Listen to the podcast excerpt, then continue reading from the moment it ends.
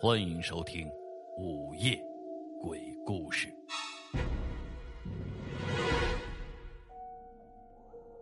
这算得上是一辆豪华的长途客车，宽敞明亮的车厢，米色的升降高靠背椅，木纹状的车底被抹得干干净净的，冷气开得很足，素色的窗帘将车外的酷热给挡得严严实实的。我就坐在这样一个靠窗的座位上，心里暗自的庆幸着，多花了那几块钱真是值得，也同时有些诧异，这一个小小的县城居然有这么豪华舒适的客车。这辆车那漂亮的外表和那个破旧的车站一点都不相称，今天也算是开了眼了。不一会儿，这车上就快坐满了，我的边上。就来了一位矮矮胖胖的中年人，偏黑的脸上满是汗水，身上的衣服大概有几天没洗了。他掏出毛巾来擦了擦脸，便转向了我，又伸出了他那沾满着汗水的手，真是个热情的旅伴。不到十分钟，我就知道了他的名字、工作单位、家住何处。他滔滔不绝的说着，可能是觉察出我有些许的不快。他又飞快的看了一眼自己那块已经快要掉色的手表，又补充了一句：“我经常走这条路，大概需要走五个半小时呢。从现在算起的话，不出意外，下午两点多就能到。”这个时候，司机已经发动了汽车，缓缓的就驶出了这喧闹的汽车站。一个长相平庸的二十岁出头的男乘务员就给每个人分发了一瓶免费的矿泉水。趁着这个机会，老钟又拍了拍我，笑呵呵的说道：“嘿嘿，小伙子，你运气不错呀！原来啊，这里是没有空调车的，我都是第一次坐。”然后就一仰脖，咕咚咕咚的喝了大半瓶水。看来车上的大部分人都是这条线上的常客，他们的目光全都被电视上正在播放的一部打打杀杀的港片所吸引了，只有我在贪婪的。看着窗外的景色，而老钟此时已经睡着了。伴随着电视上那铿锵的刀剑碰撞声，偶尔还夹杂着老钟那深沉均匀的鼾声。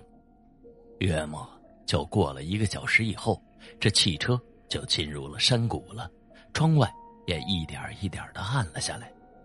司机换到了低档，客车正在缓慢的沿着山路盘旋而上。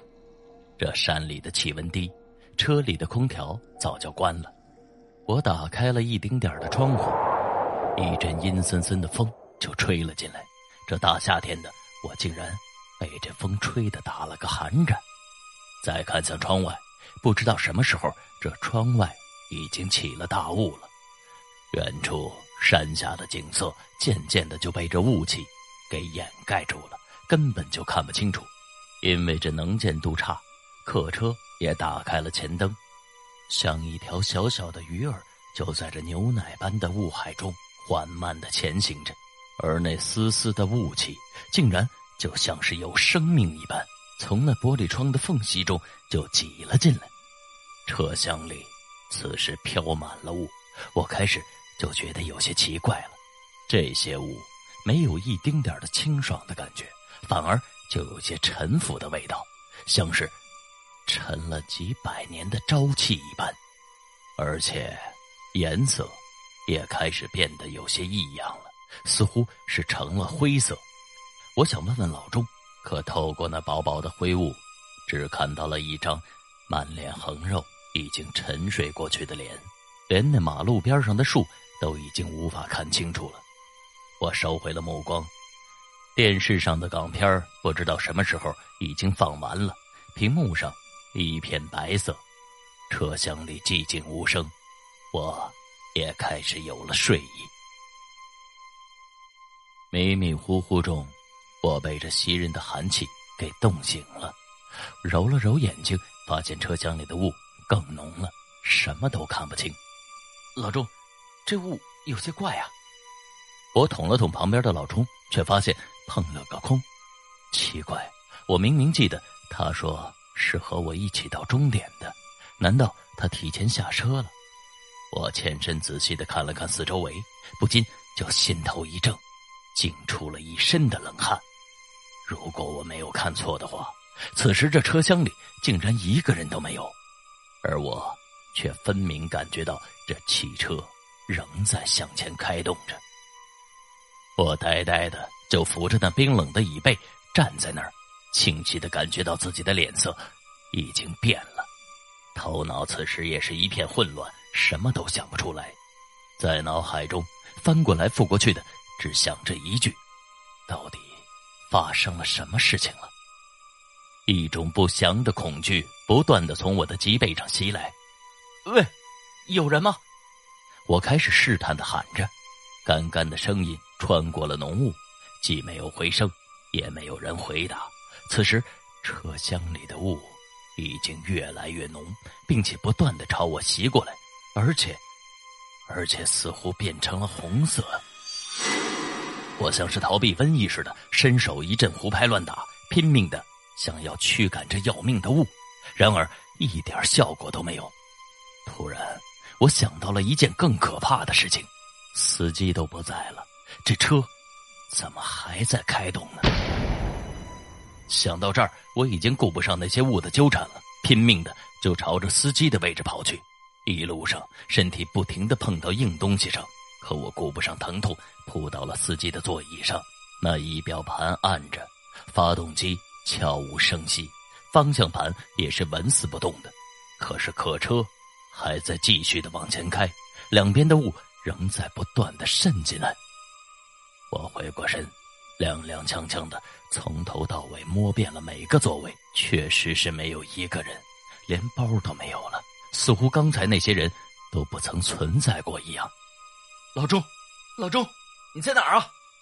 我一下子就觉得刚才还是喋喋不休的胖子是多么的亲切可爱啊！只要他应我一声，或者出现在我面前，我肯定会抱住他。可是我无论怎么叫喊，谁也没有过来。越来越冷的车厢像是一个巨大的冰箱一样，把我孤独的冻在了里面，而我的身体。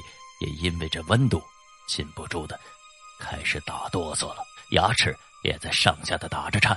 不行啊，这样下去的话，即使不被冻死，也会被这客车拖到什么地方给撞死的。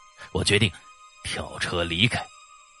突然间，突然间，传来了一阵轻轻的声音。我抬头看去，就盯着那声音的方向。我什么都看不见，只能听着。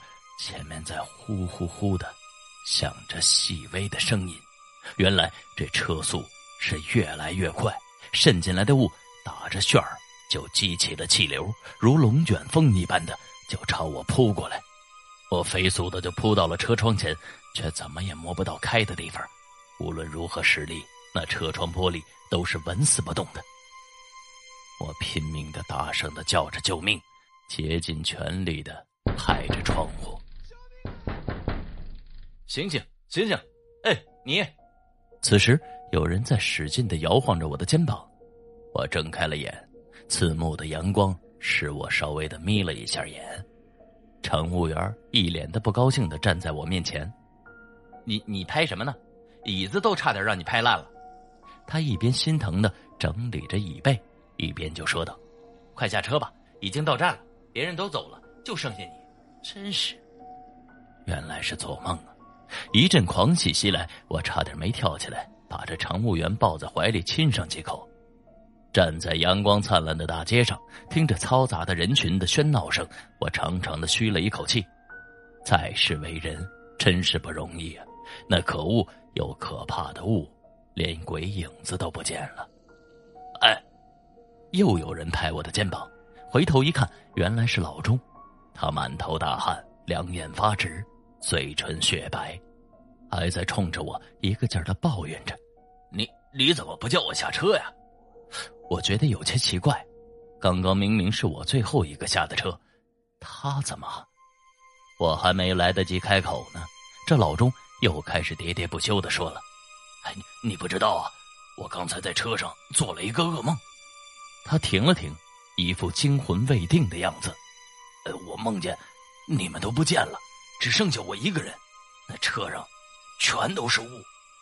听他说到这儿，我的嘴也惊得合不上了。而就在这一刹那间，那温暖的阳光和嘈杂的人群突然就都消失了，四周围全都是雾，不知道是白色、灰色还是红色的浓浓的雾，而我和老钟就这样孤单单的站在了雾中。